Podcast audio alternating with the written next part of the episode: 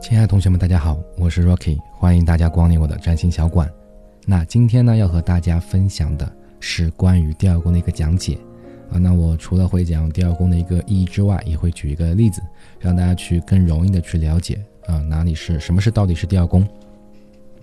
那说到第二宫啊，我们在最初的一个象限四分位法当中说过。第一宫代表自我认知，对不对？OK，那我对于这个世界啊，我知道自己跟世界不太一样，所以我要让大家去知道我是一个与众不同的人啊。所以第一宫是一个外在的一个面具，像能量的表现等等。那第二宫什么呢？第二宫就是我要去意识到啊，那我要作为这个人吧，在世在这个世界上生存，我要依靠什么，对不对？依靠什么啊？靠别人都靠不住啊。那只能靠我自己啊，靠我自己。所以很多人会讲第二宫的时候呢，会讲第二宫是类似于什么呢？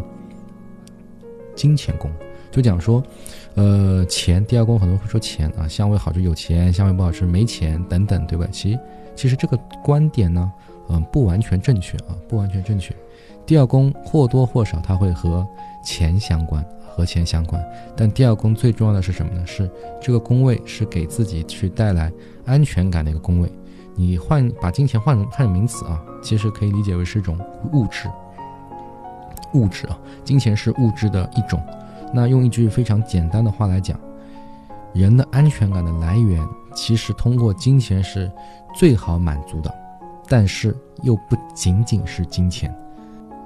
好了，所以总结一下的话呢，那第二宫其实可以代表金钱啊，也可以代表你内心一个安全感的一个，呃，真正的一个来源。那我这边举几个非常简单的例子，比如说水星落在了第二宫啊，那有些解释可能说水星是代表我们的一个心智和思维嘛，那第二宫是代表金钱，那水星其实就是说这个人非常善于去分析钱啊，分析财产啊，或去计算各种交易啊，钱之间的一个关系。但是呢，换而言之的话，其实思考金钱方面这种。各种方面的关系可以带给这个人更多的一个安全感啊，自我价值的一个认同，他会更加认可自己，我自己是非常棒的啊，所以这种感觉。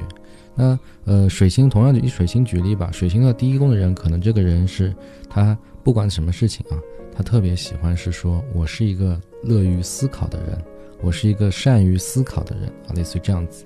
那在第二宫的话呢，其实他会偏重于说是一个物质方面东西。我善于思考金钱的方面东西，我认为这样会让我更认同我自己啊。这区别是会有区别的，一个就是喜欢啊，但是另外一个，它是通过这个去获得一些东西。所以，同样一颗行星落在不同的宫位，其实它所代表的含义是完全不一样的。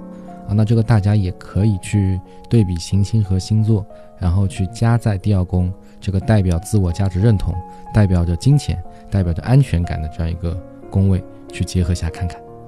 好，那同学们啊，那今天的课程呢，其实到这里啊就差不多接近尾声了。那在下一期的话呢，我们会具体去讲解第三宫。啊，这边我去讲一个题外话，就很多人会觉得说星盘为什么难？难在很多词它连在一起，连在一起，它没有办法去有一个合理化的一个解释。但是其实方法非常非常的简单，就是场景化啊，场景化。你把不同的词去组成一个画面，以想象的形式在你脑海中做一个整合，然后你再去做一个输出啊，再一个输出。凡是生搬硬套的东西，你自己都不能理解，你怎么能够说给？别人去理解呢，对不对？但不管怎么样啊，不管怎么样，星盘它仅仅是一个工具，去帮助你发现自己内心真正的能量的一个工具。所以是非常希望大家能够通过星盘去提升自我的一个认同。好的，同学们，那这期课程就到此结束了，让我们下期节目再见。